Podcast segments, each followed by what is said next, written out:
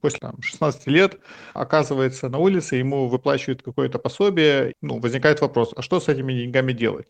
А он, собственно говоря, и не знает, что с ними делать, потому что до 16 лет э, он, собственно говоря, и не имел возможности как-то эти, деньги тратить. История в том, что государство вообще не интересуется, а что с ними случилось после того, как они из интерната вышли. Они уже стали совершеннолетними, Пусть крутятся как хотят.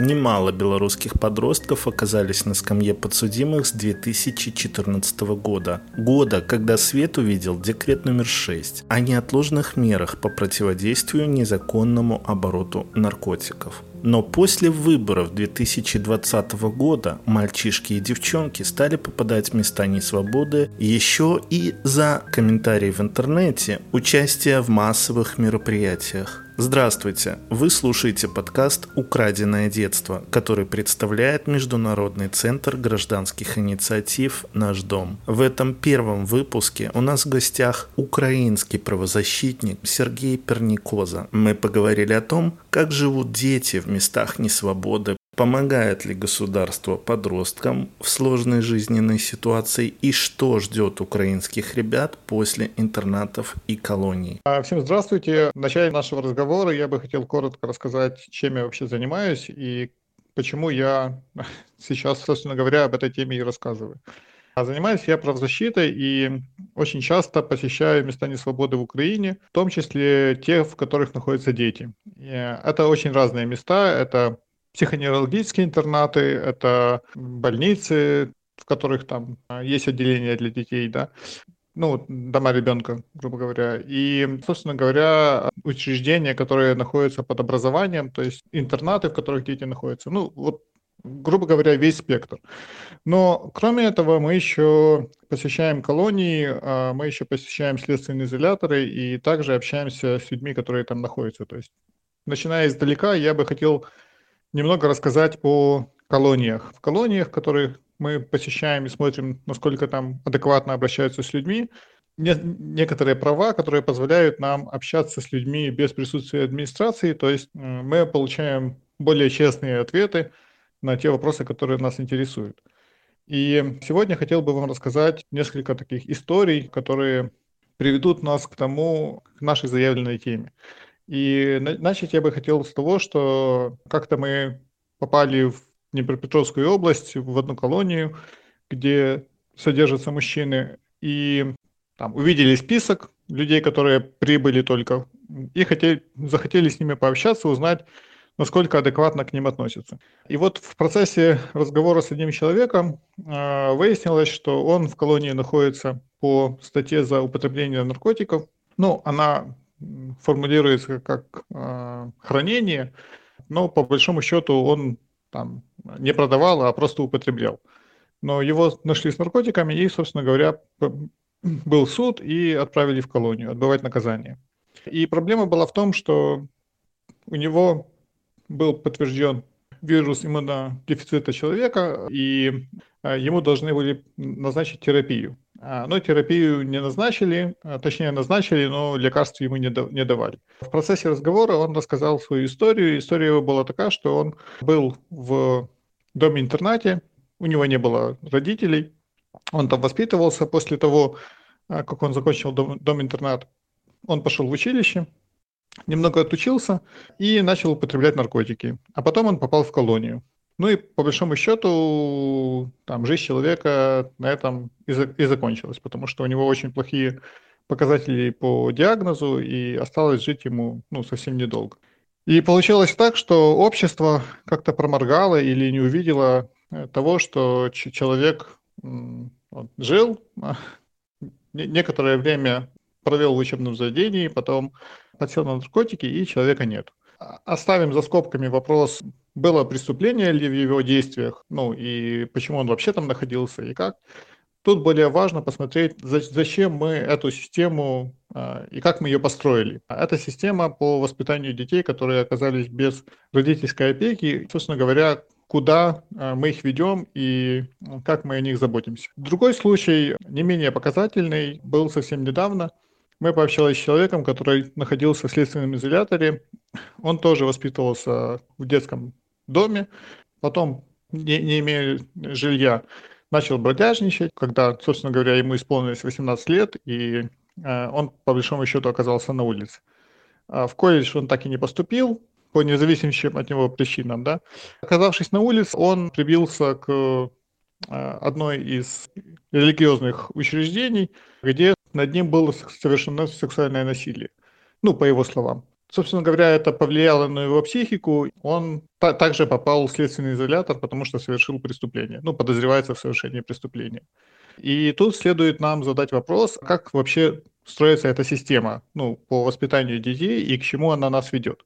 Если посмотреть там, на общество в целом, то получается, что ребенок, который попадает в детский дом, он там находится до определенного возраста, потом он попадает в специальные учебные учреждения, где ему обеспечивается жилье на время обучения.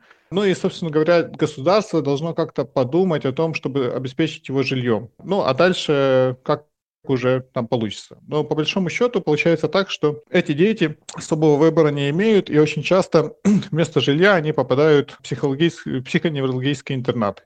То есть э, нормальный человек, но жить негде, и ему говорят, ну, так а что, будет жилье и будут кормить.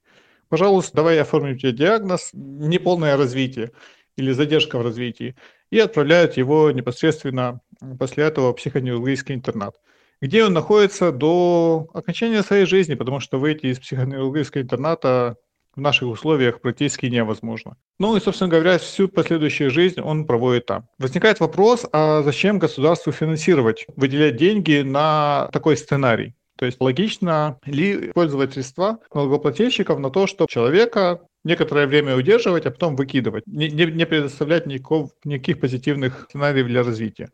Вопрос риторический. Сейчас он очень остро, как по мне, поднимается в Украине и грядет большие изменения в контексте отношения к, де- к детям, которые оказались без, без родительской опеки.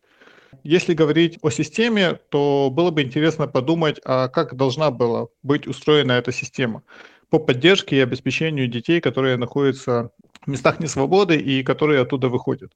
Потому что сейчас э, система устроена таким образом, что э, государство просто содержит детей в лице там, тех органов, которые, собственно говоря, с ними занимаются. Оно не старается социализировать детей, оно не старается поддержать детей, оно просто их удерживает. Нету никаких программ а, адекватных по обучению обращения с финансами. То есть там человек после там, 16 лет оказывается на улице, ему выплачивают какое-то пособие, ну, возникает вопрос, а что с этими деньгами делать? А он, собственно говоря, и не знает, что с ними делать, потому что до 16 лет э, он, собственно говоря, и не имел возможности как-то эти, деньги тратить. Когда они у него оказываются, то, э, как правило, человек идет по пути наименьшего сопротивления и получения ежесекундных удовольствий. Поэтому очень много людей идет под действием депрессии, под э, действием социального какого-то напряжения, он, э, да, выбирает путь наркотиков и, собственно говоря, пропадает, уходит из этой жизни. Какой был смысл именно в такой системе обучения, поддержания? На данный момент вопрос актуальный в Украине, и мы сейчас будем стараться непосредственно что-то с этим сделать. Если говорить о детях, которые находятся в местах несвободы, то, конечно же, наихудшее положение у детей, которые находятся или в психиатрических больницах, или в психоневрологических интернатах, про которые мы вспоминали. Дело в том, что система никоим образом не заточена под то, чтобы детей из этих учреждений вывести. То есть в психоневрологическом интернате чем больше людей, тем непосредственно больше бюджетных денег туда приходит на их содержание. Поэтому как-то социализировать людей или выводить их в общество э, система в принципе не заинтересована. Лучше мы поддержим, лучше у нас будет больше людей и, соответственно, больше финансов. Нам, нам при этом будет поступать. Какой-то мотивации на то, чтобы с людьми работать, чтобы их обучать, чтобы стараться как-то им помочь э, в, ну, в э, жизни дальше, э, в принципе, нет. То есть те программы социальной реабилитации, которые якобы должны быть в этих учреждениях, они, ну, сказать, что они присутствуют, это, это, наверное, только на бумаге. То есть, потому что никаких занятий с людьми не проводится, их ничему новому не обучают, Их просто кормят, подержали до обеда, подержали до ужина и отбой. Ну, собственно говоря, все. Этот подход, подход абсолютно неправильный, и ребенок, если он попадает в такую систему, он в принципе не имеет возможности ни оттуда выйти, ни каким-либо образом социализироваться. И, по сути, это ну, приговор пожизненный нахождение в этих учреждениях. Ну, я никоим образом не против того, чтобы учреждения существовали подобного типа, чтобы не, ну, я за то, чтобы они занимались, ну, немного изменили вектор своей деятельности, и их эффективность мерилась не в том, сколько людей там удерживается, а чему они этих людей смогли научить и каким образом они с ними работают. То есть я считаю, что это основной принцип э, эффективности этих учреждений, который должен ставиться во главу угла. Ну и опять-таки, э, если говорить о детях, то они намного менее защищены в отношении, ну, по сравнению со взрослыми, и наличие у них каких-то прав или что они что-то могут, они даже если и слышали, то никоим образом отстоять их сами не могут. У нас была ситуация, когда в психиатрической больнице мы нашли детей, которые уже более четырех месяцев не выходили на улицу. И когда мы персонал спросили, а что, собственно говоря, происходит, как человек может четыре месяца находиться в одном помещении, особенно ребенок, которому нужно бегать, прыгать, который не может там усидеть на месте хоть какое-то количество времени. Нам сказали, ну вот у нас коронавирус. Конечно же, возник вопрос, а каким образом коронавирус влияет на выход на улицу, если это, наоборот, в плюс свежий воздух и так далее, возможность проветривать помещение. Но по, по факту оказалось, что просто один ребенок попытался убежать, и после этого они детей в принципе не выпускают на улицу. Ну, а убежать он, конечно же, попытался не от хорошей жизни, то есть, конечно же, были какие-то там факторы, которые повлияли на то, что он захотел покинуть это учреждение. Особенно остро э, в отношении детей, которые находятся в местах несвободы, стоит вопрос наказаний. То есть каким образом детей наказывают, если они не слушаются. И опять-таки э, какого-то универсального подхода в учреждениях не было. Персонал рассказывает какие-то истории о том, что они там конфет детям не дают, если они плохо себя ведут. Но по большому счету, конечно же, это физические наказания, и это очень печально, потому что адекватной фиксации не, не происходит, ребенок не может нормально там, объяснить, что его наказывали физически, э, и более, более того, это травма на всю жизнь, которую он дальше с собой понесет. И основной вопрос, почему такое внимание уделяется детям в местах несвободы, собственно, дети, которые и не в местах несвободы, возможно, им нужно больше внимания определить. Ну и ответ очень простой, потому что рано и поздно они с этих мест выходят и ну, и попадают к нам в общество, собственно говоря. Готово ли общество тратить деньги свои на то, чтобы а, человек, который, над которым издевались, над, который был в ужасных условиях, потом дальше с нами жил ездил в трамвае, не знаю, ходил в магазин, который будет, скорее всего, совершать преступление и подавать плохой пример другим детям, вопрос актуальный. То есть, по большому счету, эффективна ли система государственного образования и поддержания таких детей на данный момент в Украине, она очень неэффективна безусловно, она должна изменяться. Тут главный вопрос стоит в том, каким образом изменяться, потому что взять какой-то пример другой страны и этот пример натянуть на наши условия, ну, это очень неправильный вариант, потому что и общество другое, и социальные связи другие, и ситуация в стране абсолютно разная от страны к стране. И поэтому нужно разрабатывать какую-то свою методологию, которая э, будет базироваться на общие понятных принципах и каких-то адекватных ориентирах, ну, например, по тому, сколько детей э, вышло из местной свободы и как они смогли устроиться в жизни, чего они достигли в жизни, каким образом государство э, влияло на это. И, собственно говоря, отталкиваясь от этого, дальше реформировать эту систему. Подкаст «Украденное детство».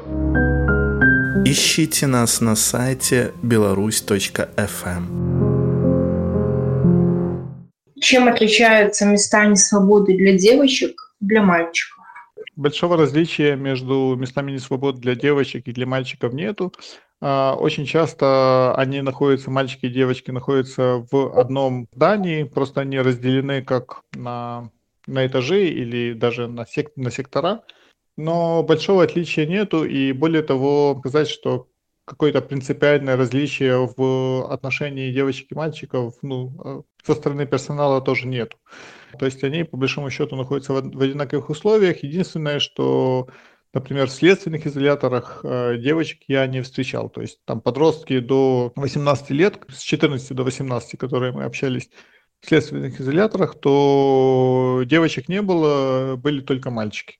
А вот в детских домах и в интернатах там как такого разделения нету. Более того, э, если, ну, это, как правило, общие группы. А если это психоневрологические больницы, то там девочки и мальчики, они вместе находятся. Спасибо. Ну вот тут, наверное, продолжение к этому же вопросу. Есть ли в Украине отдельная колония для девочек, что в Беларуси девочки сидят со взрослыми женщинами? Да, ну а, относительно а, детских колоний, то в Украине их было две а, возможно, сейчас одна. Я вот, ну, там просто у нас колонии в Украине закрывают, сокращают количество людей, которые там находятся, путем либерализации, гуманизации криминального кодекса. То есть э, по большинству статей сейчас не отправляют в места несвободы, а какое-то другое наказание избирают. Штраф или работы к детям это, конечно, не относится, но, собственно говоря, ситуация 90-х и сейчас, она кардинально разнится. Относительно того, есть ли в детских колониях девочки, сейчас не готов сказать. Возможно, они держат, ну, содержатся вместе с женщинами. Но история в том, что девочек, которые совершили преступление тяжкое или особо тяжкое, за которое идет наказание с 14 до 18 лет, по большому счету не так и много. То есть это, как правило, мальчики. Следующий вопрос. Выйдя из тюрьмы, многие дети, ну, это, как правило, сироты, детдомовцы, из неблагополучных детей, семей, остаются одни, и их некому поддержать. Им нужно искать работу. А сотрудника со справкой о судимости никто брать не хочет. Как ребенку, вот, прошедшему через тюрьму, не вернуться туда снова? В таких обстоятельствах. Были ли у вас такие случаи? По большому счету никак. И если это случается, если там ребенок может, э, выйдя из местной свободы, интегрироваться в жизнь, то это какое-то чудо, да, ну, то есть квалифицируется. Более того, обществу глубоко наплевать, если быть откровенным, на такие ситуации, и, как правило, человек возвращается назад в колонию, то есть из которой он вышел. А вариантов особо и нету, да, то есть или колония, или э, ты на улице находишься, где долго люди не живут, как известно, 3-4 а, года, или идешь в психоневрологический интернат, и там тебя записывают, ну, находят какое-то расстройство, якобы, и ты там пребываешь, пока ну, не, не умрешь какой-то программы по поддержанию таких детей, даже если она и есть, то эффективность ее крайне низка, потому что очень часто с людьми, которые, с которыми общаешься в колонии, они там по три, по четыре раза, по пять, и начинали они с, там, с детского возраста, ну, попадали туда, и, собственно говоря, там и остаются. Сейчас э, думаем в Украине сделать такой интересный эксперимент. Мы хотим найти персональные данные детей, которые были выпущены из интернатов, а, и посмотреть, как сложилась их жизнь, то есть куда они пошли и где они оказались в процентном соотношении. Потому что есть большое подозрение, что все, как правило, оказываются в колониях. Ну, история в том, что государство вообще не интересуется, а что с ними случилось после того, как они из интерната вышли. То есть, окей, они дети, они находятся в интернате, ну, они уже стали совершеннолетними, пусть крутятся как хотят. Нам уже это не интересно. У нас формально колонии из трудовых переназвались в исправительные, но по большому счету там ситуация поменялась э, от слова никак. То есть люди, которые работают в колонии, есть те, которые там работают, причем работают там, по 10-12 часов, они получают сущие копейки, и и причем это даже не фигурально, а вот именно ну, конкретно. То есть там за месяц работы они могут себе купить пачку сигарет. По большому счету это, да, как некоторый рабский труд можно квалифицировать. Спасибо. А, вопрос такой. Применяется ли в Украине карательная психиатрия ну, детям, ну или взрослым, как то, что вы знаете?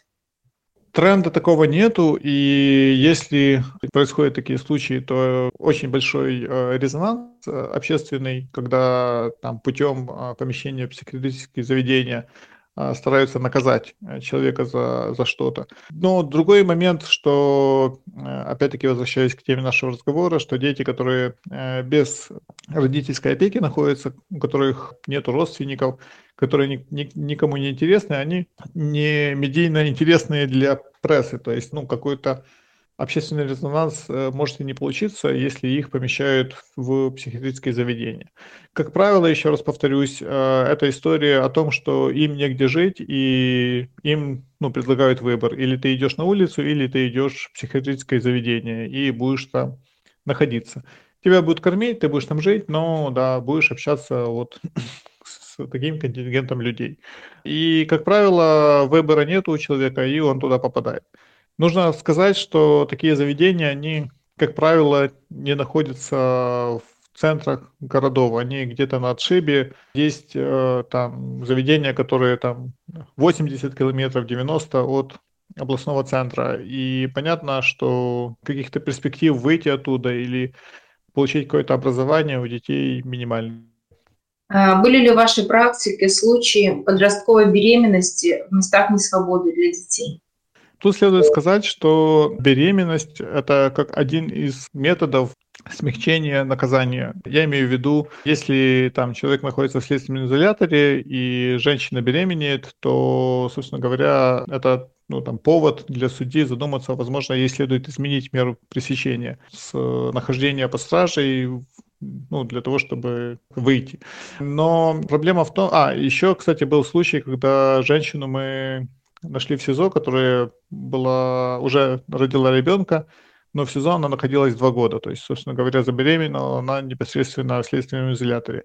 Как это произошло, не сообщается. Ну, вот как-то произошло. Мы, как правозащитники, конечно же, не проводили никакое расследование, но здесь, конечно же, это очень там, показательный момент, что как человек мог, находясь с женщинами, забеременеть. Относительно подростковой беременности, то здесь ситуация катастрофическая, как по мне, потому что дети находятся в домах-интернатах, ну, в детских домах, да, интернатах до 16 лет, если я не ошибаюсь. Некоторые и дольше, да, и, ну, чтобы закончить обучение. И, конечно же, в этом возрасте человек уже может, а, там, вступает в репродуктивный возраст, да, и, конечно же, никто, собственно говоря, эти моменты не контролирует. Такие факты, они не становятся там, резонансными, то есть о них общество не знает. А более того, какой-то адекватной работы по э, обучению детей, там, о том, как нужно пользоваться контрацепцией и так далее, не происходит, потому что, ну как, это дети, они сексом заниматься не могут в понимании государства. Поэтому здесь, конечно, ситуация там очень печальная, а каких-то э, фактов, которые, ну, когда мы находили девушку с ребенком, ей не было 18 лет, и она была в интернатах, мы не наблюдали, но это не позитивный момент, это скорее должно настораживать, потому что мы понимаем, что Э, факты занятия сексом между детьми есть, и они просто или как-то ну, там, скрываются от нас, или ну, от мониторов, которые приходят, или решаются каким-то другим образом. Ну и поэтому спасибо за вопрос. Это, кстати, еще одна тема, которой следует э, более детально заняться. Насколько эта беременность была желательной, какие варианты были перед ребенком поставлены, хотела ли девушка, которая забеременела, совершать аборт и так далее. Эти все моменты, к сожалению, недостаточно изучены. Еще у нас есть вопрос. А, были ли случаи пыток над детьми в колониях, в СИЗО, детских суицидов в местах заключения? Потому что в Беларуси это случается часто. А, к сожалению, а, факты пыток присутствуют в Украине. Они не системные, но они случаются. И а здесь э, под пытками мы, конечно же, понимаем не только, когда администрация пытает или представители администрации, но и когда это происходит между детьми, но с ведомой администрации. Да? То есть администрация знает, что происходит насилие, но или потакает этому насилию, или никак не реагирует. Один из примеров мы пообщались с молодым человеком, которому уже было 18 лет, который был в транзитном э, следственном изоляторе, то есть он перемещался из одной места несвободы в другое. И, собственно говоря, во время общения оказалось, что он был в э, детской колонии, и над ним издевались, издевались его сверстники, ну, которые э, работали вместе, ну, там, под протекцией администрации сказал, что у него не было никакого другого выбора, он просто взял и убил там другого ребенка и, собственно говоря, ну, поехал отбывать наказание уже за убийство. Потому что терпеть там не было сил, и какой-то защиты от государства получить он не мог, и поэтому он выбрал такой путь. При этом понимая, что жизнь его дальше пойдет вот как по такому сценарию. Это ну, ужасно, потому что государство ни, никоим образом не побеспокоилась о том, что, собственно, с этим человеком будет, и подтолкнула его вот к такому решению. Очень часто пытки бывают, когда это отношения между детьми, которые удерживаются в этих местах несвободы. То есть администрация прямо не пытает, но очень часто влияет на то, чтобы эти пытки происходили. Тут еще спрашивают, э, какой у вас опыт работы? В каких уже... странах вы работали? Ну, кроме э, наш таки с Украины, поэтому... Я кроме уже более, да, более 7 лет, мне кажется, хожу вот в места несвободы и смотрю за тем, как, собственно говоря, от, относятся к этим детям. Я э, призываю вас э, присоединяться к движению мониторинга. Э, если вы живете в Беларуси или в России или в Украине, узнавайте про деятельность э, наблюдательных комиссий, которые действуют при учреждениях. В Беларуси это ну, совсем плохо, а вот в России есть еще какие-то варианты. Э, посещайте эти учреждения, потому что внимание к, этой, к этому вопросу, оно снижает уровень э, беспредела, который там творится. Хорошо, благодарю вас за то, что вы нашли время сегодня и ответили на вопросы. Это было очень интересно, познавательно. Э, до свидания. Вот, всего доброго. До свидания. С вами был подкаст «Украденное детство». Делитесь этим выпуском, ищите нас на сайте беларусь.фм.